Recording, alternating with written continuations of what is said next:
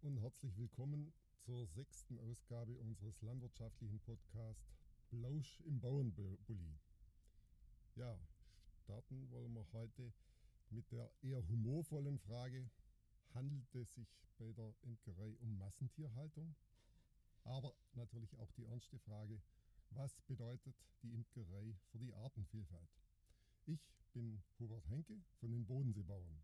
Mein Gast heute im Bauernbully ist Jörg Eiselen, Imker und Landwirt in Steislingen am oder in der Nähe vom Bodensee. Ich glaube, 10 Kilometer sind es weg. Ja, wir sehen sogar von hier aus da hinten. Okay. Also, dann ja. können wir sagen, am Bodensee. Jawohl.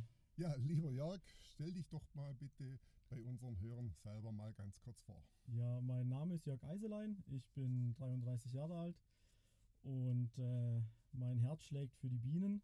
Ich äh, bewirtschafte zusammen mit meinen Eltern und meinen beiden Schwestern einen landwirtschaftlichen Betrieb in Radolfzell am Bodensee. Wir haben einen gemischten Betrieb mit äh, Pensionspferden, Obstbau, Ferienwohnungen und Ackerbau.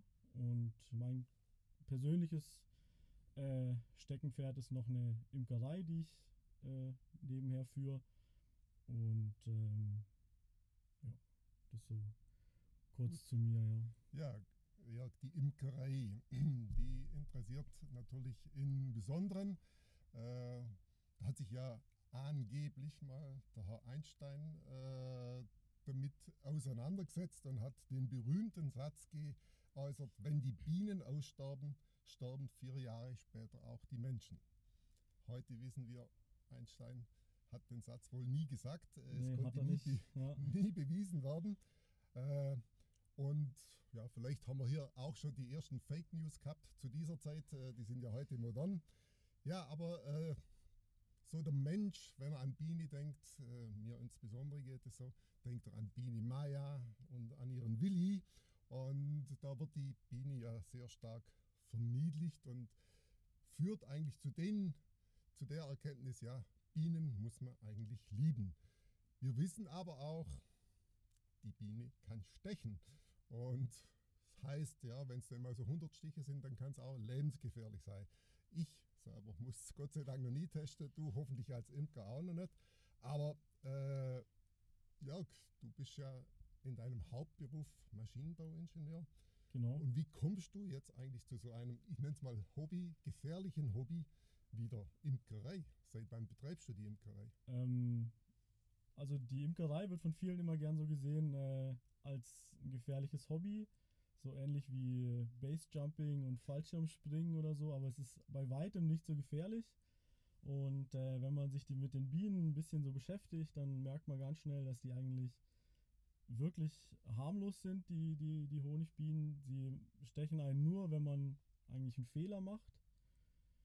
Und zum Imkern bin ich eigentlich gekommen. Ich war bei uns in Radolfzell am äh, Imkerverein. Die hatten ein, ein, Sommerfest, Tag der offenen Tür. Und ähm, da wurde halt so vorgestellt, wie funktioniert Honigschleudern. Und außerdem durfte man auch mit einem erfahrenen Imker quasi an so ein ähm, Bienenvolk ran und hat sich das dann quasi so angeguckt.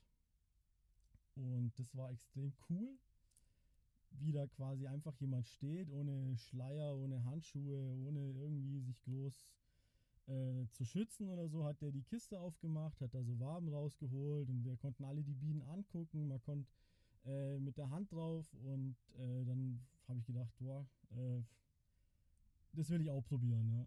Und, ja, äh, der Imker, wenn man den immer so sieht, dann ist er ja in seiner vollen Montur, ja, hat eine Pfeife ja, im Mund ja. und strahlt unheimlich Ruhe aus. Ist vielleicht äh, das, wenn er keine Ruhe ausstrahlt, dieser Fehler, den du gerade äh, Ja, absolut, ja, hast. ja. Das ist, äh, wenn ich, wenn ich mit, mit Stress oder innerer Unruhe an die Bienen gehe, dann, dann lassen die das einen spüren, weil man wird ja dann automatisch auch ein bisschen unvorsichtig, man, man wird vielleicht ein bisschen grob, man arbeitet zu schnell und ähm, dann passiert es halt, äh, dass die Bienen dann relativ schnell ungemütlich werden und die lassen das dann einen noch spüren. Also die, die in Form von Stichen, in Form, dass die gestochen worden. Äh, oh, das kann ich glaube ich so jetzt nicht äh, zählen. Aber über die 100 bin ich auf jeden Fall drüber. Aber nicht ja. auf einmal. Äh, das Größte, was ich auf einen Schlag hatte, waren so an die knappe 50. Okay. Ähm, Nicht unerheblich. Ja, das war ein Schwarm, den habe ich gefangen und eine Woche später habe ich den quasi kontrolliert und habe halt äh, geguckt, ob alles passt. Und die waren furchtbar aggressiv. Die haben mich schon begrüßt quasi, als ich zu dem Bienenstand hingelaufen bin mit Stichen und da habe ich mir noch nichts dabei gedacht. Und ich habe normalerweise halt kurze Hose an beim Imkern. Mhm. Und, ähm, und dann ging es halt los. Äh, die sind sofort auf mich los, volle Kanne. Und dann äh, habe ich gesagt, okay, Kiste zumachen und äh, langsam aber zügig davon entfernen. Ja. Das, Okay. äh, Also dann war das müssen, doch ne? eine Erfahrung, die äh, erheblich viele Stiche gebracht hat.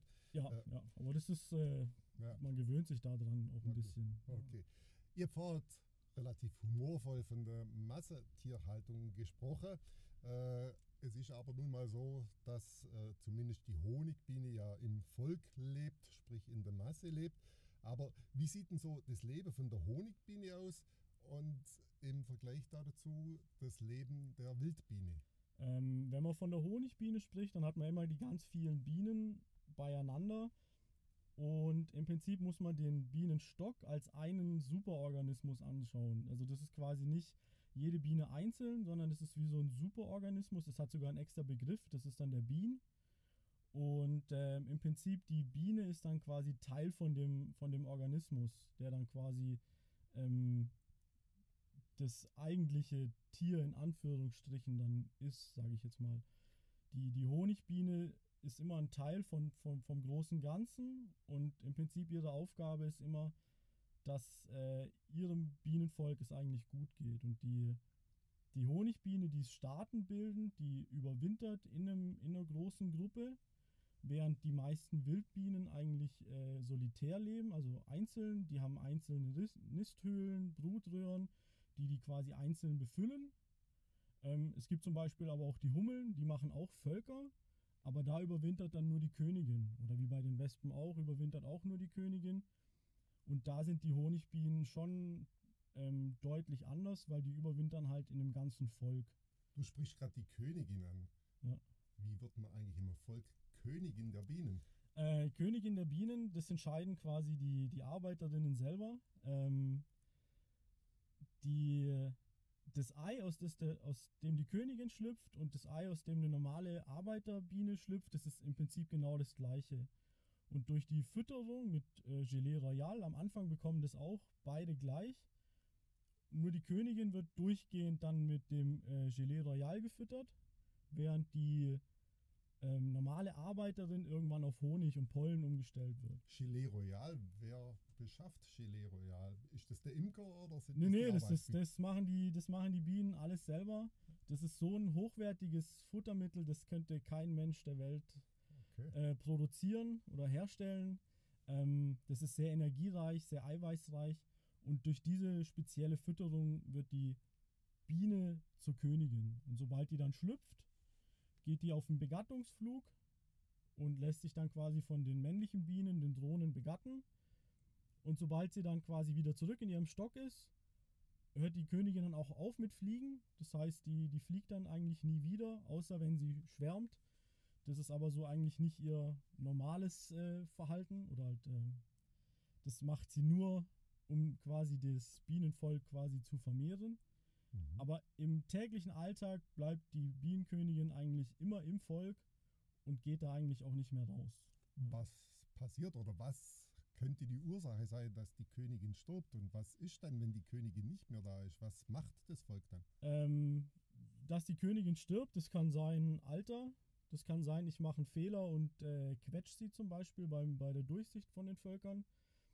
Ähm, das kann aber auch sein, dass ähm, zum Beispiel, wenn das Bienenvolk von anderen Bienen ausgeräubert wird, könnte die abgestochen werden. Okay. Ähm, das könnte sein, dass die äh, ähm, quasi das Bienenvolk entscheidet, dass sie eine neue Königin wollen. Das heißt, wenn die Königin nicht mehr leistungsfähig genug ist oder so, dann entscheidet das Bienenvolk selbst, dass sie eine neue Königin wollen und ziehen dann eine neue Königin auf und die alte Königin wird dann quasi des Stockes verwiesen. Das heißt absolute Demokratie im Bienenstock, weil die Ja. Arbeitsbienen, das Volk entscheidet, wer die Königin Genau, sein wird. Ja. Und wenn die Königin nicht mehr erwünscht ist, dann Genau. gibt es eine neue Königin. Das ist äh, im Prinzip, die Königin ist zwar die Königin, weil wir die irgendwann mal so dazu benannt haben, aber sie erfüllt im Prinzip genauso ihre Aufgabe für den für das Volk, für, die, für den Bienenstock, wie jede Arbeiterin oder wie jeder Drohne auch. Ja. Was mich mal interessieren würde, wenn ich so einen Bienenschwarm sehe, äh, da ist ja schon eine Vielzahl von Bienen drin. Äh, kannst du sagen, wie viele Bienen in so einem Schwarm, in so einem Volk leben? Also im Bienenvolk selber sind es zwischen 5 und ca. 60, 70.000 Bienen. Das ändert sich ein bisschen über, über den Jahresverlauf. Also über Wintern tut so ein Bienenvolk zwischen 5, 10, 15.000 Bienen circa. Das steigt dann im Frühling bis zum Sommer hin steigt es an. Und so ab der Sommersonnenwende wird es dann eigentlich wieder weniger. Das, ähm, Im Sommer sind wir dann wirklich bei den 70.000 70 Bienen, die dann so eine ganze Kiste füllen. Die 70.000, woraus rekrutieren die? Die waren ja im Winter nicht da. Die waren im Winter nicht da, aber so eine Bienenkönigin äh, legt so 2000 Eier am Tag. Aha. Und ähm, sobald es warm wird, sobald Frühling ist, fängt die natürlich an zu legen. Und die ganze, das ganze Bienenvolk quasi hat ein großes Ziel, viele Bienen zu brüten und viel Nektar zu sammeln für den Winter. Das ist so der, der große Plan. Und wenn es jetzt dann zum Beispiel im Stock zu voll wird, weil der Imker zum Beispiel zu langsam war mit Kisten aufsetzen oder so, dann kommt dieser natürliche Vermehrungstrieb bei den Bienen eigentlich vor, dass die anfangen mit Schwärmen. Das heißt, die alte Königin, die hört auf Eier zu legen und wird dadurch schön schlank kann dann wieder fliegen und fliegt dann mit der Hälfte vom Bienenstock raus, während der Bienenstock, der quasi noch da ist, sich eine neue Bienenkönigin zieht. Aha. Das wird alles vorher schon vorbereitet mit speziellen Königinzellen. Die Zellen werden äh, super umsorgt, die werden extra geputzt, die werden äh, füttert, dass immer Personal da, das sich quasi darum kümmert dass die, auf die Art und Weise bilden sich sozusagen neue Staaten mit neuen Königen. Das ist der natürliche Vermehrungsbetrieb von Bienen eigentlich, das Schwärmen. Und dann geht die eine Hälfte raus und hängt sich irgendwo an den Baum. Und von da aus werden dann quasi so äh, äh, Sucher quasi losgeschickt, die dann für, den, für das neue Bienenvolk, das quasi jetzt heimatlos ist, eine Unterkunft sucht. Im Idealfall eine Baumhöhle, einen ein hohler Bereich irgendwo in einem, in einem Gebäude kann es oft sein, wo dann quasi die Bienen einziehen und dann da ihren neuen Start quasi gründen. Also Sie haben da neue Location, neuer Start. Äh, bringt mich auf die Frage, was ist eigentlich die Grundlage für die Existenz von Bienenvölkern? Gibt es ja auf der ganzen Welt, ob ja. äh, Honigbiene oder Wildbiene, aber jetzt gerade im Speziellen die Honigbiene. Was hat sie für Ansprüche an Kultur, an, an Klima? Äh, wo fühlt sie sich am wohlsten? Also ähm, Honigbienen gibt es im Prinzip von, von Schweden bis Südafrika und von äh, Neuseeland bis Kanada. Ähm, fast auf der ganzen Welt gibt es Honigbienen. Ähm, es gibt immer unterschiedliche ähm, äh, Arten von Honigbienen. Also wir in Mitteleuropa haben auch schon viele verschiedene Arten und die, die Honigbiene, wie wir sie jetzt eigentlich kennen, die ist jetzt über Jahrtausende eigentlich von Menschen ähm, züchterisch bearbeitet worden. Ähm, das heißt, sie stammt von der Wildbiene ab? Ähm, nee, das sind wilde Honigbienen im Prinzip. Also die, die klassische Wildbiene, wie wir sie kennen, hat genetisch mit der Honigbiene eigentlich nichts zu tun. Das sind zwei komplett unterschiedliche Tierarten, sage ich jetzt mal. Sind okay. beides Hautflügler, die gehören zur gleichen Familie, aber die sind im Prinzip aus der Wildbiene wurde keine Honigbiene gezüchtet, sondern es waren schon immer wildlebende Honigbienenvölker, die schon immer in Völkern zusammengelebt haben. Bloß halt natürlich über die letzten Tausenden von Jahren hat man sich das natürlich zunutze gemacht als Mensch, weil man halt gemerkt hat, die, die machen leckere Sachen, nämlich Honig. Und das Wachs kann man auch noch gut gebrauchen, da kann man schöne Sachen mitmachen. Und dann hat man das natürlich, äh, wie jetzt bei Schafen, Rindern, äh, Hühnern hat man das halt über Jahr, Jahr, Jahrhunderte, Jahrtausende hat man die quasi immer mit begleitet, hat sie geführt und so hat man natürlich halt dann auch Zucht betrieben. Und das ist eigentlich quasi dann daraus geworden, diese moderne Honigbiene, wie wir sie eigentlich kennen. Das heißt, da gibt es äh, regional unterschiedlich, äh, auf die ganze Welt bezogen, wie, wie äh, eigene Rassen, verschiedene genau, Rassen, ja. wie man das genau, bei der ja, Rinder ja. vorstellen kann. Äh, der Sommer 2021 geprägt von sehr viel Regen. Was bedeutet das für die Honigbiene? Wie kommt sie da damit klar? Äh, wie sieht da der Bienenflug aus? Gibt es da genug Futter für die Biene, wenn Also- es so viel regnet? Ich habe äh, dieses Jahr schon viele Gespräche geführt mit alten Imkern und die sagen, so ein schlechtes Jahr wie dieses Jahr hatten sie wirklich noch nie. Ähm, Frühlingsernte war quasi komplett Ausfall bei mir. Ähm, einfach weil keine Flugtage da waren.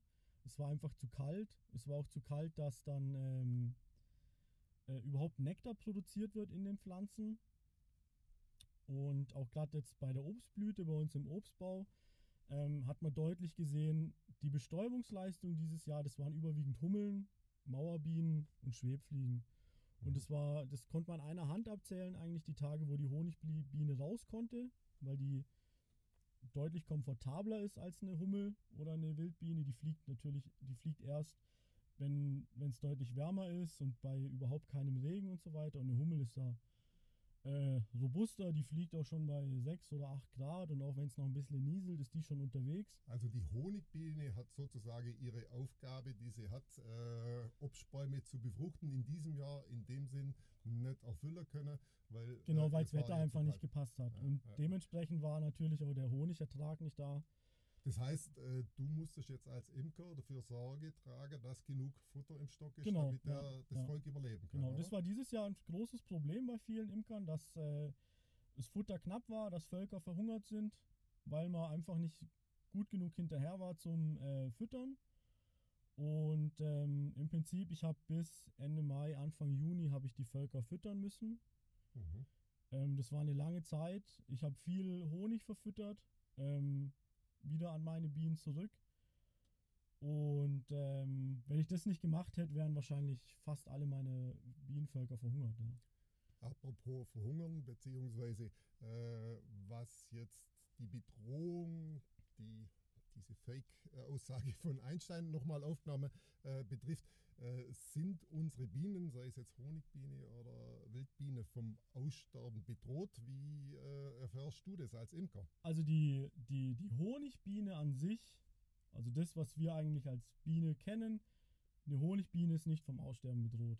Wir sind als Imker, solange es Imker gibt, gibt es auch Honigbienen und wir als Imker sind für das Tier Honigbiene auch verantwortlich und solange wir das, uns darum kümmern, sind die Honigbienen nicht vom Aussterben bedroht. Bei den Wildbienen ist es wieder eine ganz andere Sache.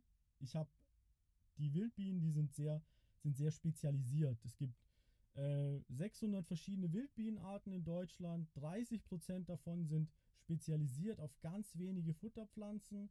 Die haben ganz, ganz spezielle Anforderungen an ihren Lebensraum, an ihre Umgebung. Da gibt es Wildbienen, die ernähren sich bloß von einer Blume und die schlafen oder die, die äh, nisten quasi nur in leeren Schneckenhäusern. Und da muss halt beides zusammen da sein, dass die Wildbiene quasi sich ähm, vermehren kann und dass der Bestand quasi sich erhält.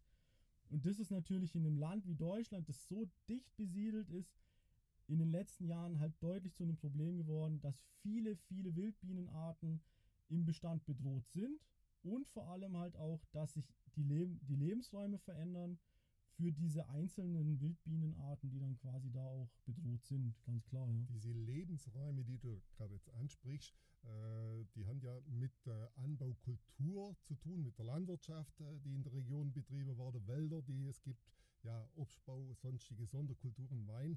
Äh, natürlich auch der Flächenverbrauch durch Bebauung und Straßenverkehr. Das heißt also, das, was die Region bietet, braucht die Biene, um auch einen Fortbestand zu haben. Und wenn sich dort Veränderungen ergeben, dann äh, sagst du, hat der Art dann ein Problem, weil sie eventuell für äh, bestimmte äh, Kultur äh, Genau, wenn jetzt- spezialisiert ist. Wenn jetzt eine, eine, eine Wildbienenart ganz speziell spezialisiert ist auf eine bestimmte Pflanze und die kommt zum Beispiel nicht mehr vor, weil irgendwas vernässt wurde oder weil jetzt irgendwie da jetzt eine Autobahn durchgeht äh, oder so oder weil jetzt ein neues äh, Baugebiet kam, Logistikzentrum oder weil halt irgendwas an der Bewirtschaftung von den Feldern geändert wurde, dann sind die einzelnen Spezien auf jeden Fall bedroht und da muss man ganz im Detail halt schauen, ähm, welche Art ist es, wo kommt die vor, wie, wie ist jetzt ihr, ihr Lebensumstand, wie kann ich das äh, fördern, wie kann ich schauen, dass die Art ähm, bessere Bedingungen hatte. Apropos Förderung, wir haben ja jetzt die letzten Jahre äh, in der Landwirtschaft äh, vermehrt äh, Wildblumen bzw. Blühwiesen angelegt. Du selber hast ja da auch einiges an Fläche, was du rein für äh, Bienen anlegst, äh, damit das Blühangebot vorhanden ist. Äh, hilft es auch, wenn jetzt der Private in seinem Garten 10 Quadratmeter, die er vielleicht über hat, Blühwiese macht? Hilft es den Arten? jeder Quadratmeter zählt. Also ähm, ich persönlich bin der Meinung, ähm, es gibt keinen Grund, seinen Garten nicht bienenfreundlich zu gestalten. Ähm, es sieht nicht nur schön aus, es ist auch nützlich. Und wichtig ist aber, wenn man seinen Garten bienenfreundlich gestaltet, dass man da nicht nur guckt, ähm, habe ich genug Futterpflanzen, sondern habe ich auch genug Lebensraum. Das heißt, habe ich äh, Nisthilfen, habe ich zum Beispiel ähm, Freiflächen, wo die Bienen äh, sich Nistgänge bauen können. Sprich im Boden auch? Im Boden, Nistgänge? der Großteil der, der, der Wildbienen lebt ja nicht in diesen typischen Röhrchen, wie wir das kennen aus den Insektenhotels vom Baumarkt, sondern die leben wirklich im Boden drin. Und das sind äh, Hummeln und äh, Sandbienen. Da gibt es ganz, ganz viele Bienenarten, die im Prinzip einfach nur eine große Sandecke mhm. bräuchten, wo die quasi drin wohnen.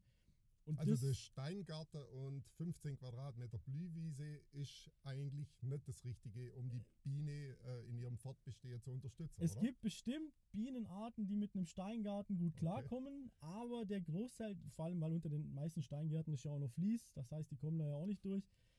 Ähm, da muss man einfach schauen, was habe ich im Garten und auch ein bisschen, ein bisschen beobachten. Und äh, da gibt es viele, viele tolle Infos eigentlich im Internet, wie man sich da seinen Garten freundlicher gestalten kann für die, für die Artenvielfalt. Und im Prinzip, es würde schon viel bringen, wenn man weggeht von dem schönen grünen Rasen und einfach ein bisschen Weißklee und Rotklee mit reinstreut. Und das wäre schon ein großer Sprung nach vorne, ja. Also für die, ich kenne ja jetzt deinen ja. Betrieb etwas. Äh, du hast 15 Bienenvölker, die ja. du zu betreuen hast, für die du verantwortlich bist. Was machst du für deine Bienenvölker, dass es denen gut geht, dass sie genug Futter haben, äh, dass sie sich wohlfühlen? Ähm, also im Prinzip, ich was ich so übers Jahr mache, ist eigentlich immer gucken, wie die, wie die Pollenvorräte sind. Da lege ich immer viel Wert drauf. Und ähm, das ist für mich immer so ein Indikator, in welcher Jahreszeit zum Beispiel noch ein bisschen was fehlt an Unterstützung. Ich habe jetzt zum Beispiel äh, im Sommer durch die großen Blühflächen, die ich anlege, habe ich eine sehr gute Pollenversorgung jetzt im Sommer. Ähm, das sieht man jetzt auch, wenn man bei mir am Betrieb rumgeht. Da sind viel Sonnenblumen, äh, Malven, äh, Ringelblumen, Phacelia, das ähm, auch durch die vielfältigen Mischungen mit Dill, Fenchel, Koriander, Borretsch. Da ist eine große Vielfalt da und das merke ich auch in den, in den Sommermonaten. Die Völker sind, sind sehr vital, sie sind sehr stark und da achte ich auch darauf, dass ich damit quasi auch die Bienenvölker vielfältig fütter. Mhm. Und ähm, ich habe zum Beispiel noch, um die meisten meiner Felder sind Hecken, da sind auch zum Beispiel viel Brombeeranteile mit drin. Die blühen dann auch relativ lange. Ich habe damit auch schon eine gute Pollenversorgung. Im Frühjahr, wenn dann so richtig losgeht, Taubnesseln äh, sind so der erste große Pollenversorger mit äh, Krokussen und Schneeglöckchen. Und da gucke ich auch, so ich habe in manchen Grünlandbeständen haben wir Taubnesselnester und die, die mache ich aber nicht weg. Da kämpfe ich nicht dagegen an, dass ich sage, hier muss ich mein Grünland verbessern, sondern für mich ist das jetzt auch dann kein Pferdefutter oder Rinderfutter, sondern das ist für mich dann Bienenfutter. Und da gucke ich dann auch, dass ich die übers ganze Jahr bis in den Herbst rein, wo dann am Ende das Efeu zum Beispiel kommt, immer wieder Angebote mache meinen Bienen und damit halt auch allen anderen Insekten, dass sie was finden, was blüht letztendlich. Ja. Du sprichst gerade von anderen Insekten. Du bist Imker. Äh Du machst in Sachen Pflanzen, in Sachen Blühpflanzen äh, sehr viel, wie du jetzt gerade berichtet hast. Äh, da stelle ich jetzt die Frage, was äh, bedeutet eigentlich die Imkerei für die Artenvielfalt?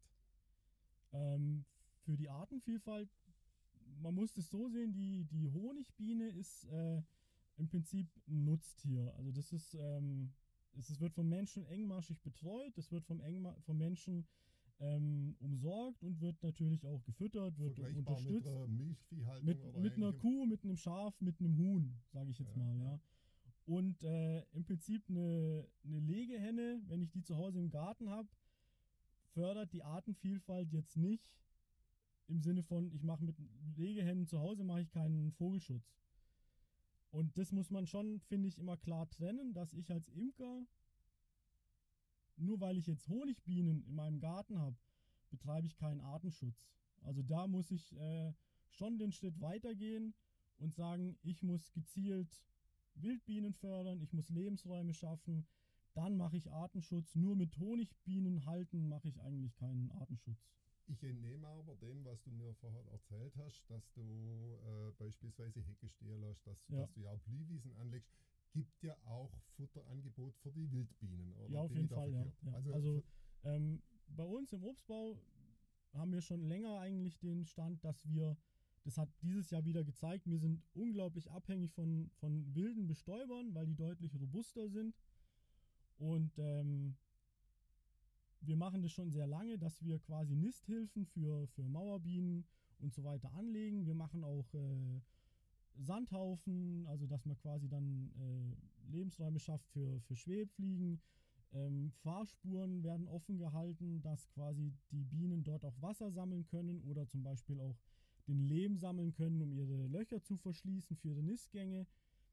Und da achten wir schon drauf, dass wir möglichst viel machen, dass wir einfach auch andere Bestäuber haben im Obstbau, einfach um die ganze Bestäubung auch abzusichern, weil wenn schlechtes Wetter ist, so wie dieses Jahr, die Bestäubung hat stattgefunden, es war eine gute Bestäubung, aber das waren einfach die, die Wildbienen und die müssen wir dann halt auch bedenken und müssen in unserer Wirtschaftsweise, wie wir das dann quasi machen, auch gezielt unterstützen. Das ist so der also das der machst Punkt, du ja als Imker jetzt, indem du für deine Honigbienen sorgst, sorgst du Ja. auch gleichzeitig für die Wildbienen. Ja. Du bist aber auch ein Landwirt. Du hast gerade das Ja. schöne Beispiel gebracht, wenn da mal eine Fahrspur ist, wo das Wasser stehen bleibt, dann weißt du, äh, das hilft den Bienen wiederum. Genau, die wenn können ich da Wasser Wasser sammeln. stehen lasse Genau, und ja. äh, Ja. äh, die, die Fahrspur nicht Ja. gleich äh, Ich einebnen. mache aber auch gezielt äh, Nisthilfen nur für Wildbienen. Also das, ist, das muss man auch äh, machen, dass man dann sagt, okay, ähm, ab von der Imkerei, das würde ich auch machen, wenn ich jetzt nur Obstbauer wäre. Mhm. Weil im Prinzip, da habe ich eine Win-Win-Situation davon, dass ich die, die Wildbienen eigentlich fördere. Die muss ich nicht komm, so. Komme ich auf eine interessante Ja. Frage jetzt, die mich da äh, jetzt äh, gerade interessiert. Äh, du sprichst von Landwirtschaft und Obstbau. Äh, wir sprechen von der Biene. Wer braucht eigentlich wen? Also die Frage ist eher, wer kann ohne wen. Ja? Also das ist, äh, ich glaube, die Biene käme besser ohne uns zurecht, als wir ohne sie. Also ich glaube, für uns ist wichtiger, dass wir eine, eine, eine umfängliche Artenvielfalt um uns herum haben, als dass die Artenvielfalt uns braucht. Mhm. Äh, es ist natürlich schön, dass wir Menschen trotzdem da sind. Ähm, aber ich glaube, das ist einfach, ähm, am besten ist es natürlich, wenn es eine Win-Win-Situation ist für beide, ja. Gut, äh, wir sind auf Ja. der Welt, die Insekten, die Bienen Ja. sind auf der Welt. Äh, somit sind wir ja schon gefordert, eben, äh, und wir als Menschen können bes besser handeln Ja. wie, wie die Biene, dass wir da einen Einklang finden, dass für beide Seiten Ja. genug Platz ist. Aber äh, du hast jetzt gerade äh, so schön äh, das ausgeführt mit dem Obstbau. Die waren dieses Jahr nicht auf die Honigbiene angewiesen, da werden, wären sie verloren gewesen Ja, sondern also, eben ja. Hummeln, sonstige Insekten, Ja. Wildbienen, die haben dafür gesorgt, Ja. dass die Bestäubung im, im Obstbau dieses Jahr stattgefunden dass hat. sie halt zuverlässig stattgefunden hat, ja, Ja. weil die Honigbienentage, das war wirklich ganz, ganz wenig Tage, ja. Mich interessiert ein äh, Thema, weil wir vorher vom, vom Aussterben gesprochen, äh, ich möchte das jetzt nicht gleich äh, in die Richtung lenken, aber diese äh, Varroa-Milbe ist ja äh, Thema unter Imkern. Äh, hast du da selber auch schon mit Erfahrungen machen müssen oder äh, ist es dir bisher erspart geblieben? Ähm, also, wenn ein Imker sagt, er hat keine Varroa-Milbe in seinen Bienenvölkern, dann hat er nur nicht richtig geguckt. Ähm, das, ist ein, das ist ein Schädling, der ist über, über die ganzen Handelsketten und äh, die Globalisierung an sich halt nach Europa gekommen und die europäische Honigbiene hat damit nie in ihrer Evolution umgehen gelernt. Und im Prinzip das, ist ein, das ist ein Parasit, der schädigt die, die jungen Bienen schon in der Brutzelle und saugt quasi an den jungen Bienenlarven und verkrüppelt damit die Bienen und schwächt sie und macht sie damit auch noch anfällig für Viren, Krankheiten, andere Parasiten.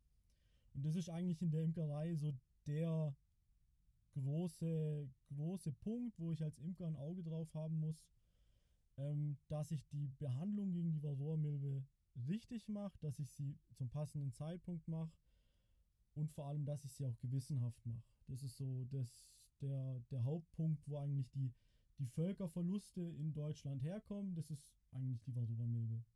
Hat die Varroa-Milbe auch was, äh, äh, was die Wildbiene schädigt? Ähm, also die, die Varroa-Milbe selbst, die ist nicht in solitär lebenden Bienen, weil die Varroa-Milbe braucht es, dass ich viele Brutzyklen hintereinander mhm. habe, so vermehrt die sich. Die, die Wildbienen haben wieder ganz andere Parasiten. Die haben auch Milben, die haben äh, Motten, die haben andere ähm, Parasiten, wie jetzt den Bienenwolf, der dann quasi seine Eier in die Nisthöhlen von anderen Bienen legt. Ähm, das sind ganz andere Parasiten, aber die haben natürlich auch, äh, leiden die unter, unter Schädlingen, ganz klar. Ja. Also die Honigbiene, der geht es eigentlich wie ein Mensch. Äh, die Honigbiene hat Gegner, Parasiten, Milben, wie auch ja. immer. Und äh, man muss da Auge drauf haben als Imker, genau. sonst ja. löst sich das eben, indem ja. das Volk dann stirbt. Aber der Imker kann das praktisch verhindern. Genau. Ja, ja, äh, ich sehe und höre, du kannst sehr, sehr viel erzählen und wir könnten da viel, viel mehr äh, über die Imkerei ja. und die Landwirtschaft miteinander plaudern. Ist ja auch ein äh, cooles und umfassendes Thema eigentlich. Sehr umfassend. Äh, ich gehe jetzt mal wieder ganz weit zurück in meine Kindheit. In meiner Kindheit, äh, da gab es ja immer eine tolle Fernsehwerbung äh, und da wurde ein Honig angepriesen. Äh, heute wird der Eis unter dem Namen verkauft, der Honig glaubt ja. auch noch. Ja, den äh, gibt es noch, den gibt's noch. Ja. Für mich war das das aller, allergrößte, diesen Honig auf dem Tisch zu haben. Ja. Mittlerweile bin ich ganz ehrlich, steht der nicht mehr auf meinem Tisch, ja. sondern ich gehe zu Kollegen von dir und hole mir meinen Honig. Aber kannst du mal den Unterschied erklären zwischen diesem, ich nenne es mal Massenprodukt, was im ja. Supermarkt steht, und dem Honig, der du und deine Kollegen ja. erzeugt? Also ich würde sogar so weit gehen und das nicht mehr Honig nennen. Äh, okay. das, ähm, wenn man so Honig kauft, steht ja immer drauf, äh, Honig aus einer Mischung aus EU- und Nicht-EU-Ländern. Und das heißt, der Honig kommt von der Planeten Erde. Da ist man schon mal sicher, dass, das, äh, dass der auf unserem Planeten gemacht wurde. Äh, und mehr sagt es eigentlich nicht drüber aus. Und ähm, man muss sich bewusst sein, dass auf der Welt mehr Honig produziert wird, als alle Bienenvölker auf der Welt zusammen Honig produzieren könnten. Okay. Also mit, mit großer Wahrscheinlichkeit ist, wenn man ein Industrieprodukt kauft, wo man nicht weiß, wo es herkommt, wo nicht, nicht klar ist, wie das, ähm, wie das zustande kam, dass das vermutlich kein hundertprozentiger Honig ist. Okay, das bestärkt mich, ja. da dabei zu bleiben, ja. dass ich nach wie vor beim Imker ja. meinen Honig hole. Ja, und äh, diesen Tipp äh, bin ich dir dankbar. Wiederhole jetzt auch noch den Tipp, den du uns vorher gegeben hast. Äh, jeder Quadratmeter Blühwiese hilft den Bienen und auch dem regionalen Honig und unterstützt die Artenvielfalt. Ja, äh, Jörg, vielen, vielen Dank. Äh, gerne äh, Sie als Zuhörer können bei Jörg Eiselen reinschauen unter Eiselein. Eiselein, Entschuldigung. Alles gut. Eiselein, ich wiederhole, äh, unter Imker Eiselein auf Facebook und Instagram unterwegs. Gerne natürlich auch bei den Bodenseebauern äh, reinschauen, auch auf Instagram, ins, äh, Facebook und auch auf der Website. Wir wünschen nun eine gute Zeit, allseits Glück und Zufriedenheit.